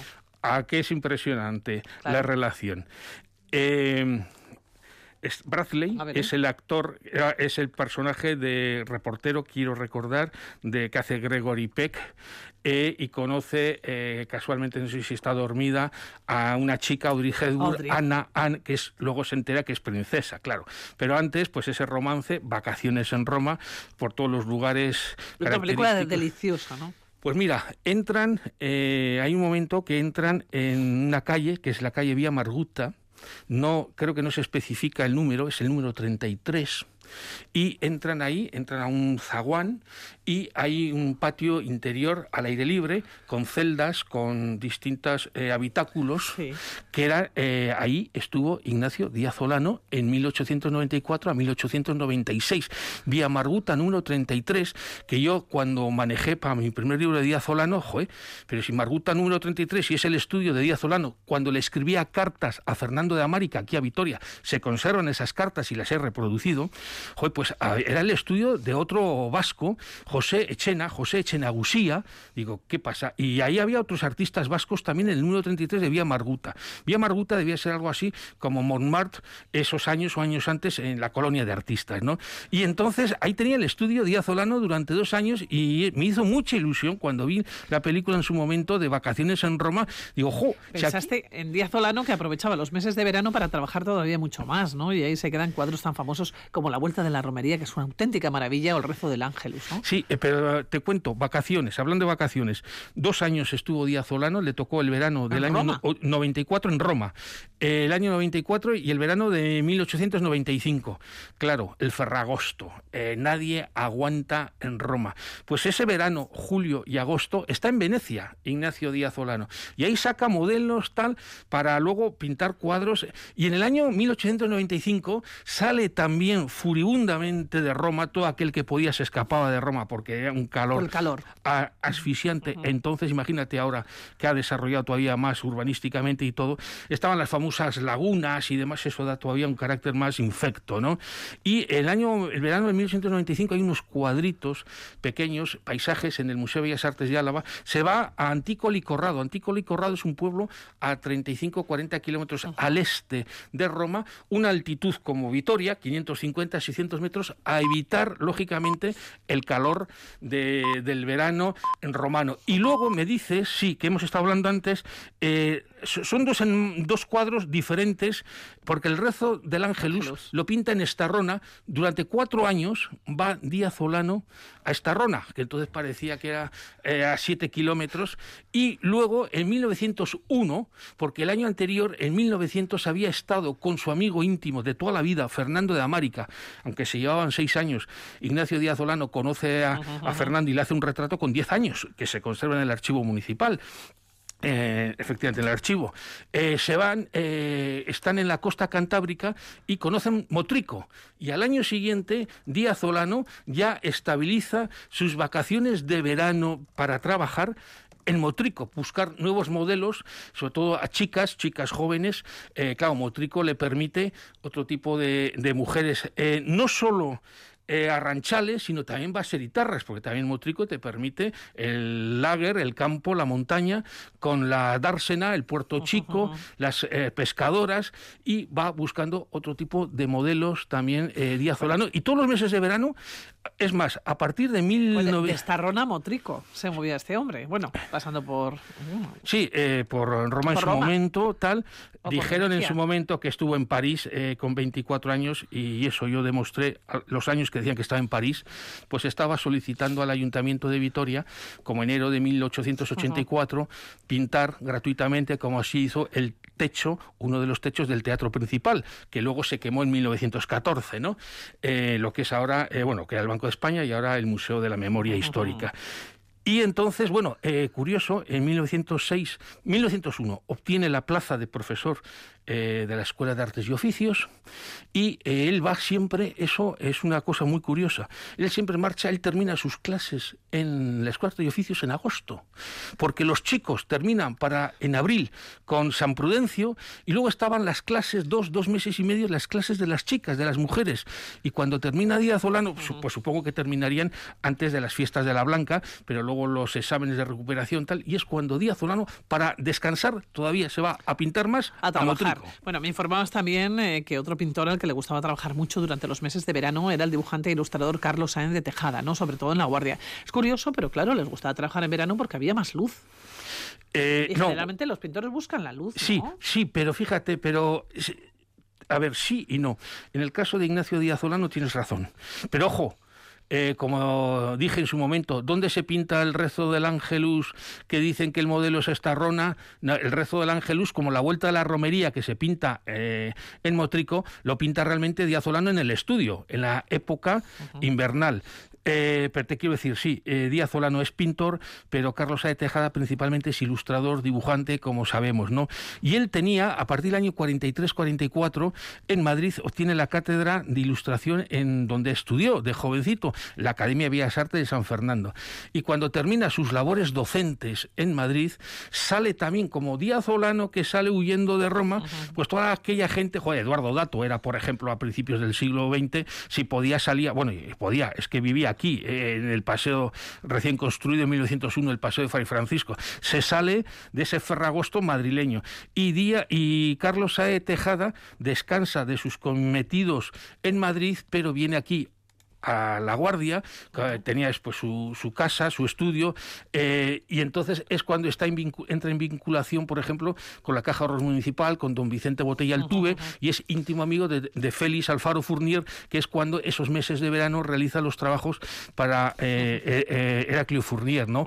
Y- Sí, te iba a preguntar, ¿más veraneos? ¿O más vacaciones de los pintores alaveses? Bueno, pues fíjate, eh, no sé de cuándo, creo que son los años 60, la moda Adlif, o, o finales de los, o principios de los finales de los 60 o principios de los 70, Ibiza. Ibiza, bueno, pues ¿Quién antes iba a de- Ibiza? ¿Quién iba a Ibiza? A pintar. Pues alguien a quien tú conociste y trataste y además le encargaste alguna cosa, quiero recordar, y si digo ya en qué técnica el esmalte, volverá la gente eh, a decir, "Joder, pues Antonio Yoki.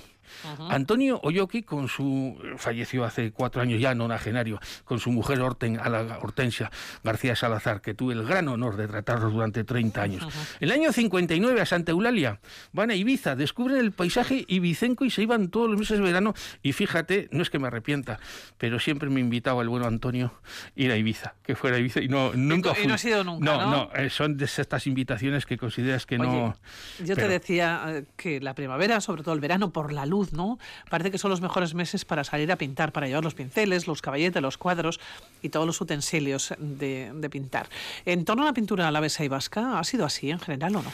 A ver, eh, el verano, fíjate, el primer colectivo de, eh, de posguerra en Vitoria, en Álava, es el- la Peña de Pintores del Casino Artista Vitoriano. Se inaugura en 1945. ¿Qué mes? Junio. O sea, es, eh, no es casual. Pero cuatro años antes, el primer colectivo de artistas vascos de posguerra es el llamado Grupo del Suizo, en Bilbao. ¿Por qué en los meses de verano se fun... Porque es cuando tienes tiempo libre, es cuando también mejor eh, mejor eh, eh, mejor clima eh, iba a decir climatología no mejores condiciones climáticas que decimos a veces climatología y está mal dicho porque la climatología es la ciencia que estudia el clima y la- eso es neutro no es las condiciones meteorológicas o climáticas. Y entonces tú sales eh, lógicamente te coges las bicicletas el caballete y sales a pintar eh, ya en mayo junio julio y las exposiciones se hacían por ejemplo en septiembre porque ya invita aquí ya el cierre estacional de- del estío, ¿no? Y por eso eh, los meses de verano, pero siempre cualquier época es, es buena para, Para pintar, pintar. obviamente. Bueno, pues Santiago Arcedia, no nos despedimos, te damos vacaciones.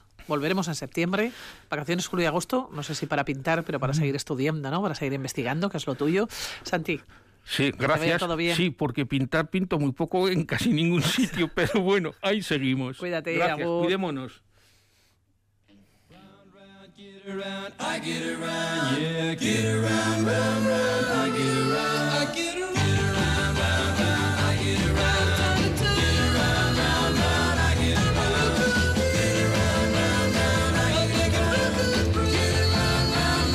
Vamos acercando a las 12 del mediodía y nos vamos a la calle con Nerea García, que se ha ido hasta el mercado de Abastos. Nos vas a hablar de mujeres y sidra. Cuéntanos, Nerea, Egunon. Egunon, Pilar, nos hemos desplazado ahí, como decías, hasta el mercado de abastos, pero no, no estamos haciendo la compra para el fin de semana porque nos hemos acercado al mercado de abastos, pero estamos en la planta primera, en la, en la parte superior del mercado de abastos, porque se va a inaugurar una exposición muy interesante. Nos encontramos, como decíamos, en la zona superior, en la sala Araba, porque se inaugura la exposición Mujeres Emprendedoras en el Mundo de la Sidra. Y bueno, para hablar de esta exposición y de las anécdotas que, que vamos a conocer mediante ella, tenemos a Gorka Basterrechea de Basoa Project. Egunon, Gorka. Egunon. Bueno, Mujeres Emprendedoras en el Mundo de la Sidra. ¿Qué vamos a encontrar en esta exposición? ¿Qué se da a conocer? Bueno, para empezar, comentar que la exposición eh, está producida por Sagardo Echea, que es el Museo de la Sidra de Astigarraga. Eh, está impulsada lo que es eh, su instalación por, y su, vamos, su itineración por la Fundación Juan Celaya Letamendi y luego la asociación nosotros Basoa Project pues estamos impulsando proyectos culturales y eh, para desarrollar en, en principio en la provincia hemos empezado con esta aquí en la, en la Plaza de Abastos porque nos parecía muy indicado el que una exposición que habla de sobre la sidra y la mujer pues se, se pusiera en una Plaza de Abastos y bueno pues es nuestra primera acción de impulso a desarrollar actividades culturales. Observamos aquí, Pilar, que hay varios paneles explicativos que ahora Gorka nos va a contar un poco sobre ellos sin desvelar muchos detalles para que todas aquellas personas que quieran se acerquen. Así que cuéntanos un poco. eh, hablamos de mujeres emprendedoras en el mundo de la sidra. ¿A quiénes vamos a encontrar aquí? Y bueno, cuéntanos un poco, ¿qué es lo que vamos a ver en estos paneles explicativos?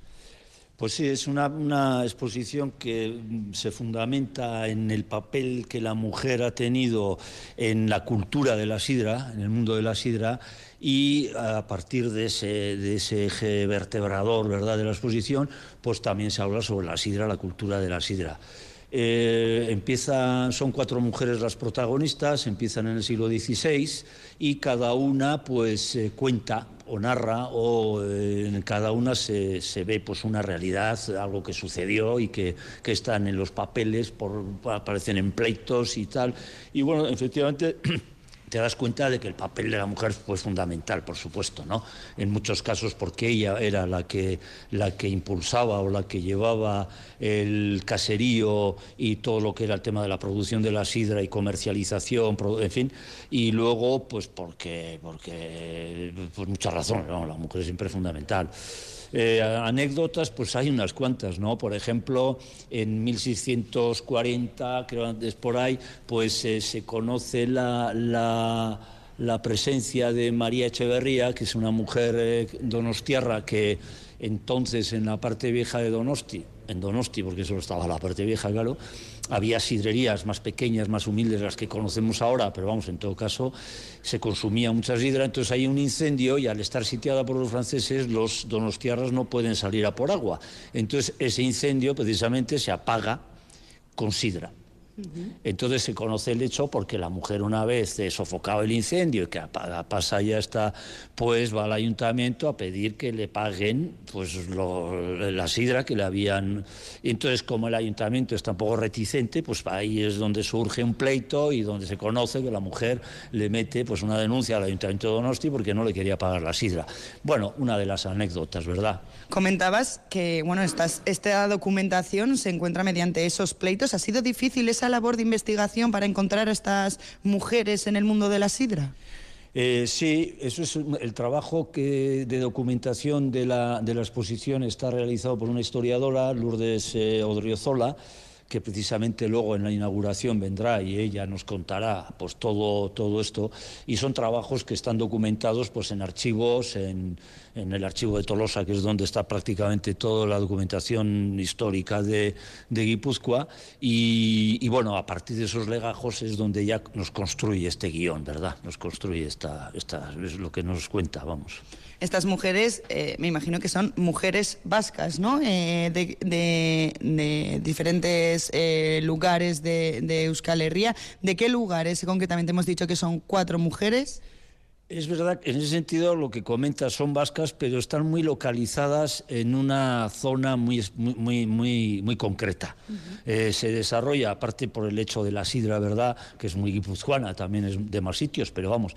Pero prácticamente las cuatro mujeres que aparecen están en, en Donosti, es una donostiarra, eh, una chica, una señora de Astigarraga, una señora de, de Pasajes y la otra creo que también es de, de, vamos, de la zona de Hernani.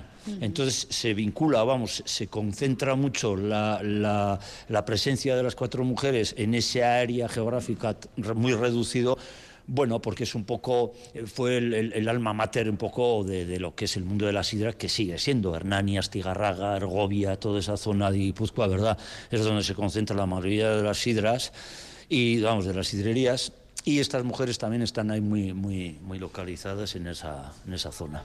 Antes hacías mención a esa inauguración que va a ser hoy. Danos unos pocos detalles para que aquellas personas que nos estén escuchando ahora les dé tiempo de venir aquí corriendo al, al mercado de abastos, dinos la hora y lo que se van a encontrar porque va, como has dicho, va a haber una historiadora y alguna visita de algunas otras mujeres también actuales eh, que tienen una repercusión en el mundo de la sidra.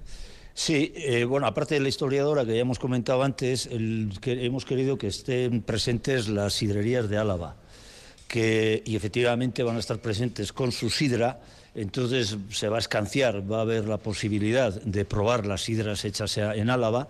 Y bueno, y luego la historiadora nos va a hacer un recorrido a través de lo que es la exposición y nos va a contar un poco pues lo que estamos un poco hablando, ¿no? Pero sí me parece importante recalcar la presencia de los sidreros de Álava. Sí.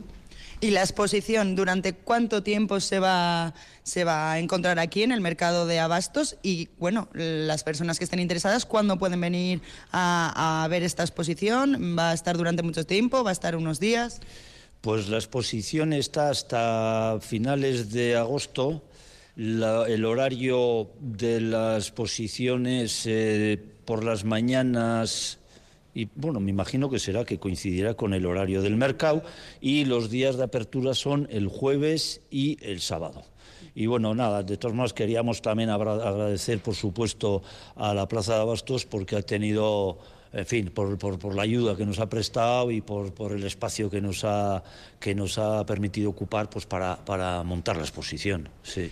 Entonces, recuérdanos esa hora de la inauguración. ¿A qué hora va a ser? Pues la inauguración es a- ahora a las doce y media y aquí estamos calentando motores. Pues Pilar, ya hemos escuchado, ¿no? Aquellas personas que estén interesadas y que no se quieran perder esto, porque la verdad que es un sitio precioso donde la han preparado y es una exposición muy interesante, tienen unos pocos minutos para acercarse hasta aquí al mercado de abastos. Gorka Basterrechea de Basoa Project, muchísimas gracias por tu explicación y por estar con nosotros en Radio Vitoria. Es que rigasco soy. Oye, eh, Nerea, por cierto, estás en la Plaza Bastos. eh, nos quedan 15 minutos para las 12 del mediodía. Hoy es jueves.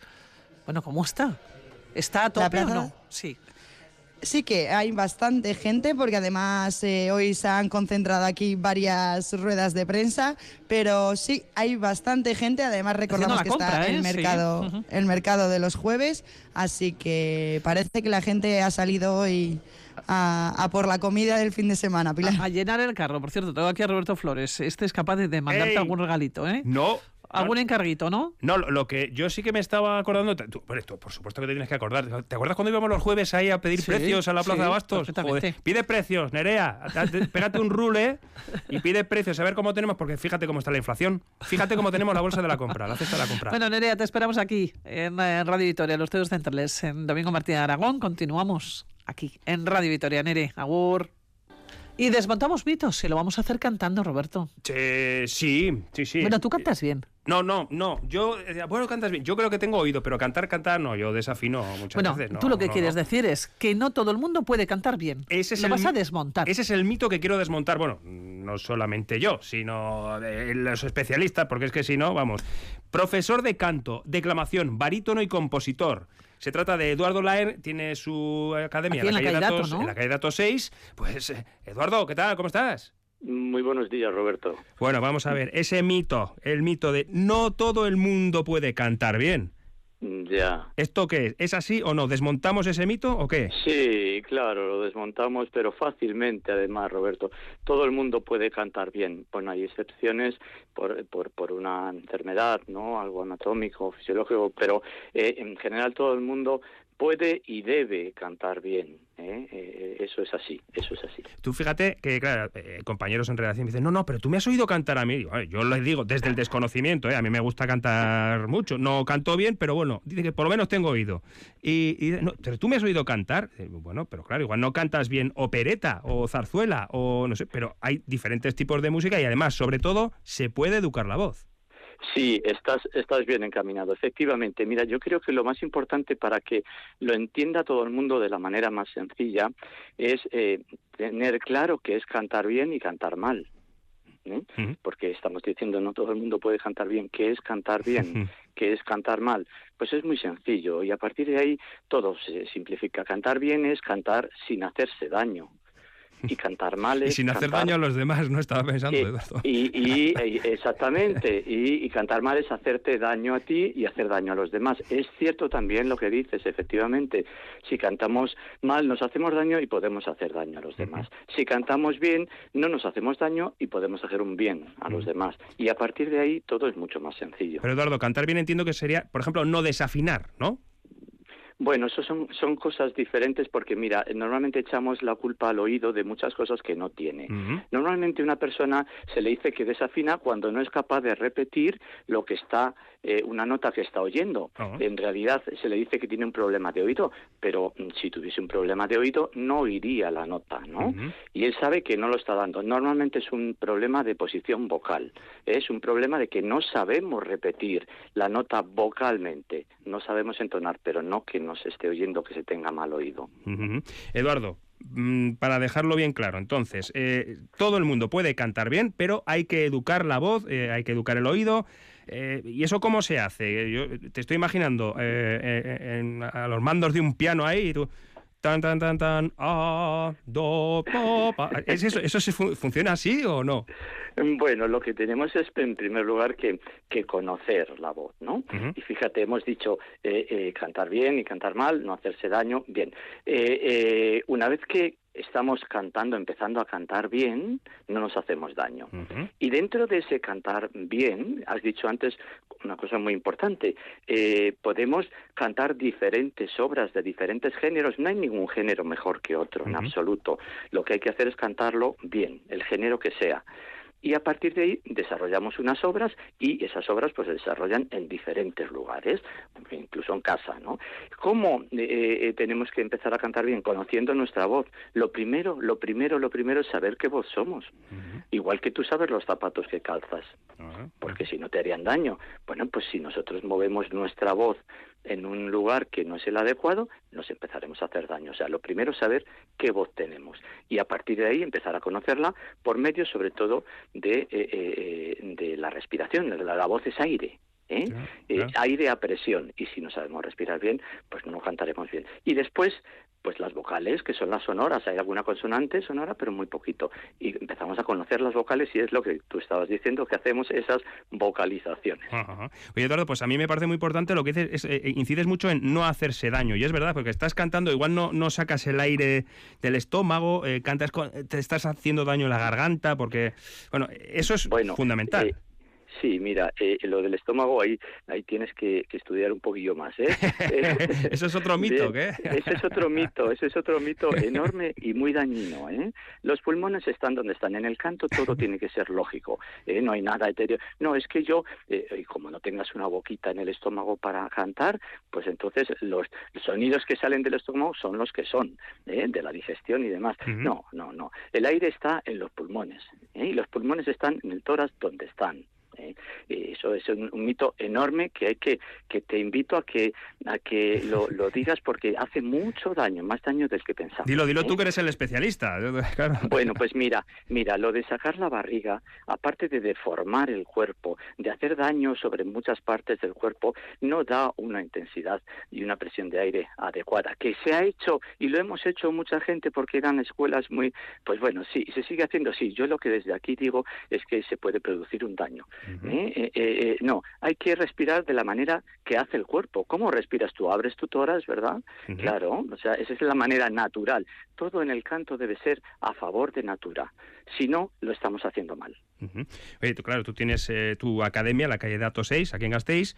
Me imagino que te habrás encontrado. Habrá gente que, que, que sí, bueno, quiere perfeccionar sus dotes Sí, de canto y tal, pero igual hay gente que ahora mismo está escuchando y dice, joder, pues es que, la verdad, yo soy muy animado en las fiestas, pero luego a la hora de cantar como que me corto bastante, podría intentarlo, ¿no? Y, y te podría sorprender a mucha gente, ¿no? La capacidad Pues, de canto pues que tiene. Claro, Roberto, si tenemos un don, ¿por qué no, no eh, eh, disfrutar de él y hacer disfrutar a los demás con él? ¿no? Entonces, eh, eh, lo que ese, ese reparo, claro que no es fácil, ¿eh? echarte a cantar, se suele decir que es como desnudarte, ¿no? Es, eh, eh, no es fácil, pero yo invito a que al menos entiendan lo que es cantar. ¿eh? De verdad que se asomen un poquito, un poquito a ello. Y a partir de ahí eh, hay un montón de mitos. Me alegro mucho que estés haciendo esto porque hay un montón de mitos que no invitan a cantar. Cantar eh, eh, bien es más sencillo de lo que pensamos. Mira, es más, más fácil cantar bien que cantar mal. Mucho más fácil. Entonces, ¿qué invito? Pues claro, a que simplemente se asomen, que entiendan, que entiendan de, de- de una buena mano, de la persona que, se lo haga entender, nosotros aquí encantados, eh, eh, que le diga las realidades, las verdades y sobre todo se lo demuestre. Y a partir de ahí, cantar es un placer, mm, Roberto, un placer que invito a que haga todo el mundo. ¿Y por qué? Porque tiene todo el mundo la posibilidad de hacerlo bien. Y la música alimenta el alma, además de la lectura, la Ya cultura y demás. Pero desde luego la música es, bueno, la- las artes de las artes, que dice que se dice, ¿no? Oye, para terminar, Eduardo, eh, bueno, esto de lo de mm, cortarse a la hora de cantar, salvo cuando estás en un banquete, ¿no? Que vaya, te tomas dos, ca- dos cacharritos y ya te da igual y. Pero eh, es- ese punto de liberación tampoco está mal, que debería surgir incluso sin acompañamiento etílico. Pero bueno, eh, brevemente, pero ¿en cuánto tiempo, ya sé que es muy complicado y, y dependiendo de, de cada caso, de cada persona, ¿en cuánto Sí, tiempo una sí. persona que no cante, digamos, bien, podría cantar dignamente o bien? Mira, eh, como bien has dicho, depende de la persona, de cómo esté la voz de la persona. ¿eh? Podemos tener personas que, que ya lo han hecho mal y hay que mm, poner las cosas en su sitio y, y demás. Pero mm, fíjate, eh, eh, te vas a asombrar, pero con una primera eh, toma de contacto, ya lo primero que se hace es corregir los defectos y luego depende de las de las sesiones a las que se asista, ¿no? Pero es importante que se sepa que eh, la voz crece en el descanso si se ha hecho un buen trabajo, lo que quiere decir que no hace falta estar cantando todo el día de manera eh, fuerte, ¿no? Eh, no. ¿Cuánto tiempo? Pues depende de la persona, efectivamente. Pero los progresos son enormes y rapidísimos si se hace bien. ¿Y sabes por qué? Por ley de supervivencia, por Dios, porque si el cuerpo se está haciendo daño con algo, lo que quiere es no hacerse daño. Y entonces lo acoge muy rápidamente. Es mucho más rápido de lo que en realidad se, se piensa uno. Empezar a cantar bien, otra cosa son las metas que uno se ponga. Ah, claro, claro, claro. Y ya cantar, eh, no sé, en la ópera de París, pues ya es otra historia que requiere mucho sacrificio y todo el mundo Eh, llega, ¿no?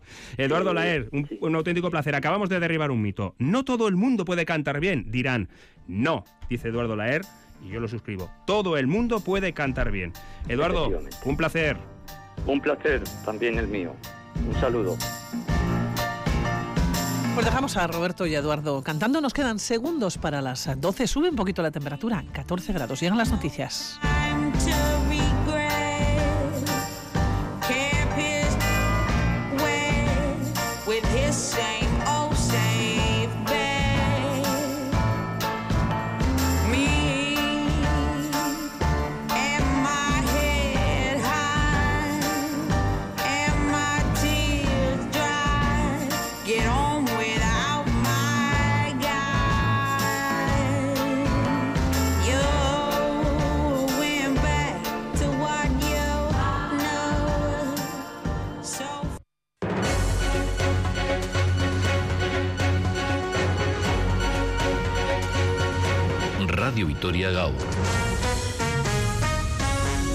Con Pilar Ruiz de la Ría.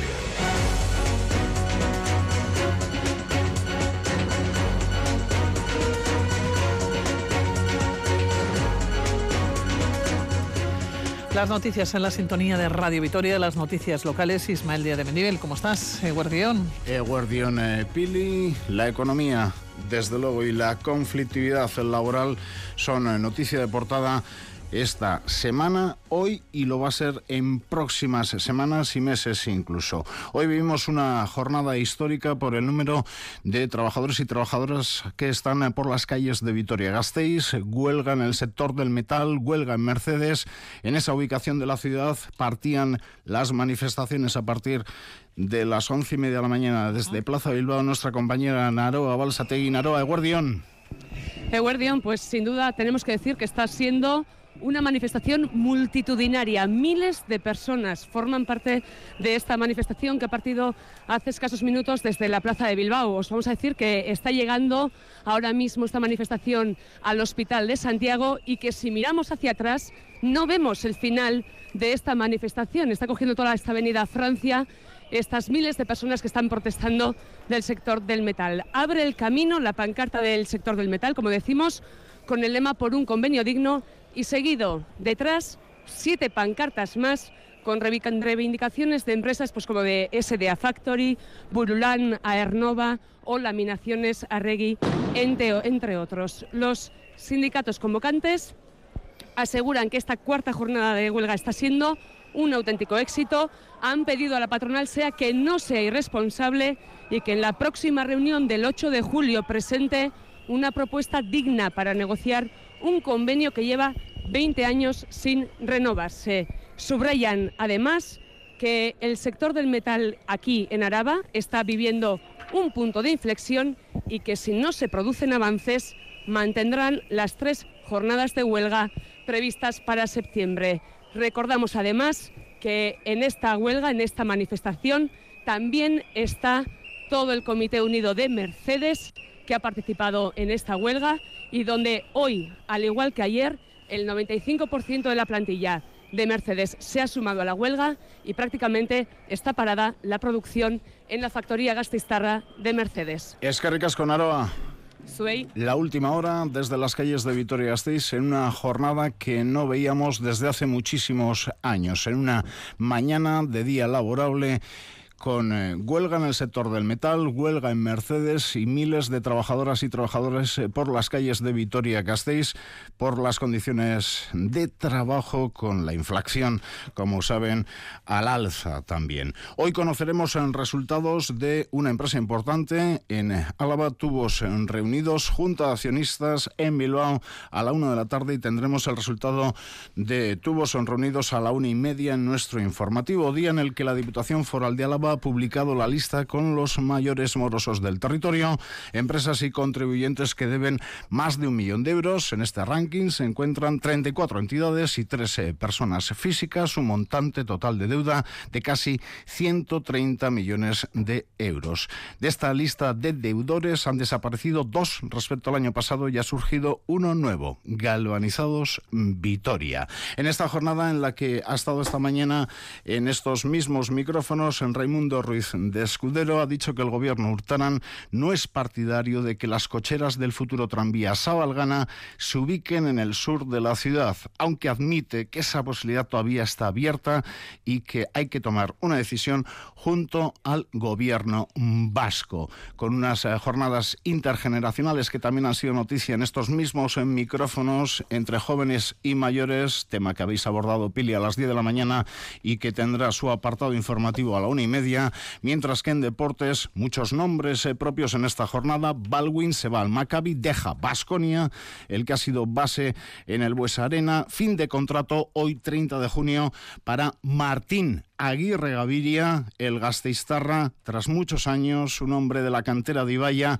que deja Mendizorroza, Escarre Casco, Martín, Chimo Navarro, Pera Pons, José Lu, Pina, Edgar y Guidetti ya no son jugadores del Deportivo Alavés y también deja las gloriosas otra jugadora con mucho recorrido en Ibaya, Mary Ortiz de Pinedo. Así nos quedamos con la información. Una y 30 minutos. Mayalniza desde Euskalmet. ¿Cómo estás, Eguardión? Hola, Guardián. Mañana fresquita, ¿eh? 12-13 grados. Sí, así vamos a continuar. El viento del norte seguirá siendo molesto y continuaremos con este ambiente fresco. Las nubes seguirán presentes, todavía puede caer alguna gota más. Luego es así, por la tarde noche la nubosidad se irá rompiendo poco a poco. En el sur sí que veremos claros más amplios, de modo que todavía tendremos unas horas de tiempo gris, pero para el final del día se irán abriendo claros. Una fotografía del fin de semana. ¿Vamos a ver el sol? Sí, ya a partir de mañana y el sábado tendremos un tiempo más soleado y suben las temperaturas. Así nos quedamos, eh, Mayalen Viarte. Agur. Agur.